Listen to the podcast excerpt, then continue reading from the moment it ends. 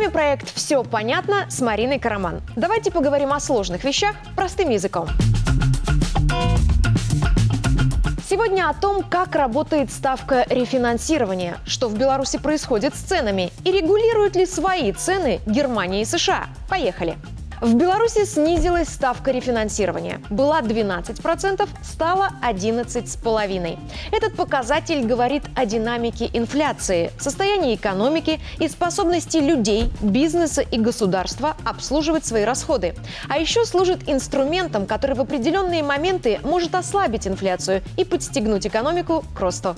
В 2020-м до социальных и экономических испытаний ставка рефинансирования в Беларуси составляла 7 0,75%. То есть дела у нас шли очень неплохо. Даже учитывая, что на тот момент, а это был июль 20-го, мир уже полгода сидел в карантине по коронавирусу. Но потом, из-за остановки производств и искореженной логистики, инфляция стала расти по всей планете. На нас усилили санкционный прессинг, а в 2022 некогда уверенные экономики мира покатились в финансовую яму из-за самоубийственного отказа Европы от российских энергоносителей. Мы живем не в вакууме. И если у наших торговых партнеров падают доходы, они падают и у нас. Потому же в 2021 инфляция в Беларуси стала расти. Последний раз Нацбанк двигал ставку рефинансирования 28 февраля 2022, то есть почти год назад. И тогда ее увеличили до 12% годовых. Недоброжелатели пророчили белорусам ухудшение экономической ситуации и дальнейший рост ставки рефинансирования. Но их прогнозы в который раз не оправдались. Прошло 11 месяцев, и Нацбанк снизил этот показатель. В экономике всегда работает принцип «траты одного – это доходы другого». Если у людей нет денег, они не покупают еду и промтовары. Заводы и фабрики, которые их производят, теряют доход и не могут расти. А рост экономики возможен только при условии роста производств. Здесь важно понять, каждый заработанный вами рубль – это ваш доход, но трата тех, кто купил товар или услугу у предприятия, где вы работаете. Каждый потраченный вами рубль – это доход компании, у которой вы купили товар или услугу. То есть все мы ежедневно что-то продаем и покупаем. Свое время, квалификацию, услуги или товары. А те, у кого не хватает средств на эти покупки, берут кредиты. Получают деньги взамен на обещание отдать их в срок и оплатить проценты.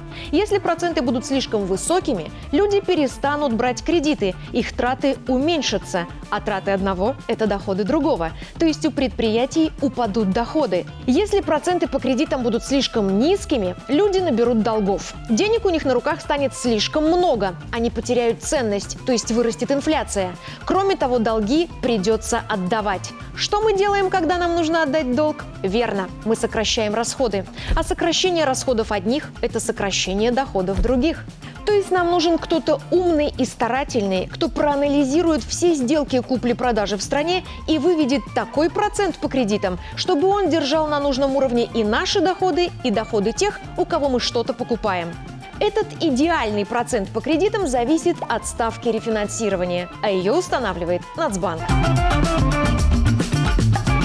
Нацбанк постоянно считает количество товаров и услуг в стране и сравнивает их стоимость с количеством денег у граждан и компаний, то есть анализирует все рынки государства. Основная задача Нацбанка – регулировать денежный баланс на этих рынках так, чтобы ни предприятия, ни люди не оставались без средств для роста и развития. Это сумасшедший труд, потому что нужно рассмотреть миллиарды сделок миллионов человек.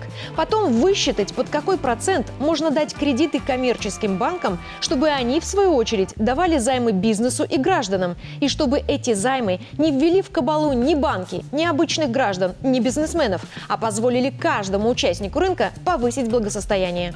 При этом нужно оценить инфляцию, то есть стоимость денег и ее динамику, а потом предсказать, будет инфляция снижаться или расти, и с какой скоростью она станет это делать. На выходе этих расчетов Нацбанк выводит идеальный показатель – ставку рефинансирования, то есть процент от суммы, за который Нацбанк готов дать эту сумму в долг другим банкам. Схематичный пример. Коммерческий банк хочет от Нацбанка в долг миллион рублей, чтобы давать людям кредиты. Нацбанк говорит, я дам тебе миллион, но ты отдашь мне его через год, и за этот год пользования миллионом заплатишь 11,5% сверху. Банк соглашается, берет миллион, раздает людям, но уже по 13% в год.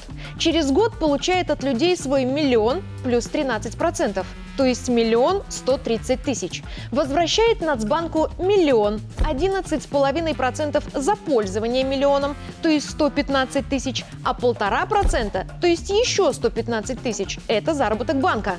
Если деньги в стране за год обесценились на 11,5%, то Нацбанк условно вышел в ноль. Если меньше – получил прибыль, если больше – ушел в убыток. Потому Нацбанк очень внимательно подходит к таким расчетам и не устанавливает ставку рефинансирования, которая приведет страну к убыткам. Почему страну? Потому что Нацбанк – это государственный орган управления финансами. У него нет задачи заработать на процентных ставках. Он хочет только стабильности цен, банковской системы и ровной работы платежных механизмов. Нацбанк – единственная организация в стране, которая имеет право печатать деньги. И его цель – печатать их как можно реже, потому что необходимость добавить денег возникает только когда они обесцениваются. А Нацбанк всеми силами старается предотвратить предотвращать такие сценарии. Так вот, снижение ставки рефинансирования значит, что после просчета всех рисков сотни финансистов Нацбанка уверены, что даже если люди наберут кредитов, они смогут выплатить их в срок и не сокращая своих расходов, то есть не лишая доходов предприятия страны, а те продолжат развиваться. Именно эту уверенность продемонстрировал Нацбанк, снизив ставку рефинансирования сейчас. В данном случае это говорит о том, что инфляция замедляется. Важно, когда кредиты для населения становятся доступными, банкам невыгодно привлекать деньги клиентов под высокие проценты, потому снижаются и выплаты по депозитам. Инфляция замедляется. Нацбанк прогнозирует, что в первом квартале года она составит меньше 10%. Главный индикатор здесь – цены. В октябре 22 они были на 15,2% выше, чем за год до этого. В ноябре – на 13,3%. В декабре уже на 12,8%. Все эти данные есть на сайте Нацбанка. Снижение прироста цен почти на 2,5% за два месяца – это ощутимый результат. Чем дешевле товары и услуги, тем больше мы можем купить их на свой заработок, то есть тем выше стоимость денег, стабильнее национальная валюта и реальнее возможность снизить ставку рефинансирования. Уверенность Нацбанка в платежеспособности белорусов говорит о том, что санкции – дело неприятное, но для экономики Беларуси не смертельное. Производители подкорректировали линейку продукции, перестроили логистику и вышли на новые рынки сбыта. Наш главный торговый партнер – Россия – придерживается договоренности об увеличении импорта из Беларуси, создании совместных предприятий и сохранении выгодных цен на энергоресурсы. Благодаря серии визитов за рубеж президента и дипломатов Беларуси наша страна нарастила продажи своих товаров на рынке ЕС и Африки и привлекла новые инвестиции из Китая. Нацбанк не пошел на поводу несущегося в тартарары мирового рынка и не допустил выпуска необеспеченных денег. Ну и, конечно, монументальную роль в этом финансовом ПА сыграло совещание у президента в октябре 22 когда Александр Лукашенко потребовал от госаппарата взять под контроль цены. Если все участники рынка формируют цены разумно, искусственное занижение может ударить по поставщикам и производителям. Разумно значит продавец товаров или услуг закладывает в их стоимость свои затраты, налоги и добавляет некую долю чистого заработка. Если же эта доля чистого заработка переходит разумные границы, указывать на это продавцу вынуждено государство, что и поручил президент сделать Минторгу и Комитету госконтроля.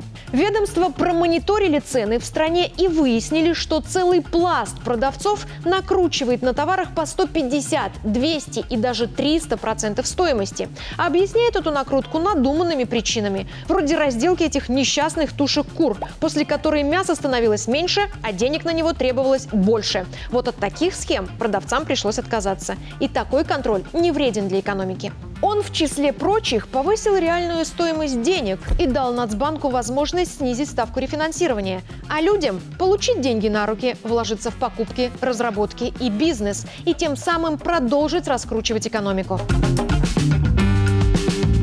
Принято считать, что в странах с развитой экономикой цены регулируют исключительно соотношение спроса и предложения. На самом деле это не так.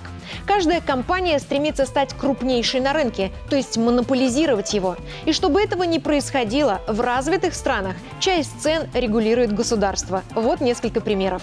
В США под госрегулирование попадает стоимость около 10% всех выпускаемых товаров. А на американском рынке лекарств есть список препаратов, которые все аптеки страны обязаны продавать по одной цене. Дешевле можно, дороже нельзя. В Австрии под контролем государства цены на электричество, газ, podcast. Тепло, медпрепараты, некоторые металлы, сигареты, соль, почтовые и телефонные услуги, железнодорожные переезды и спиртное. Министерство экономики Австрии может ввести регулирование цен на любые товары и услуги на срок до 6 месяцев, если одно или несколько предприятий попались на завышение стоимости товаров, и если сырье для производства изделия подешевело, а цену самого изделия поставщик не снизил. В Германии государство регулирует около 40% цен на продовольственные и промышленные товары, а также на лекарства. По мнению местных аналитиков, именно такой подход позволил поддержать немецких фермеров, равномерно распределить доходы между компаниями и вывести ценообразование в рыночный формат, но в рамках разумного. Подытожим. Ставка рефинансирования – это размер процентов в год, под который Нацбанк готов давать банкам страны кредиты. От ставки рефинансирования зависит доступность кредитов для рядовых граждан и бизнеса. Если она снижается, кредиты брать проще, но и выплаты по вкладам становятся ниже. Уровень ставки рефинансирования может быть как показателем состояния экономики, так и инструментом для ее поддержки. В странах с развитой экономикой часть цен всегда регулирует государство. Принять тот факт, что в рассуждениях о Беларуси стоит полагаться на мнение экспертов, которые живут работают в Беларуси.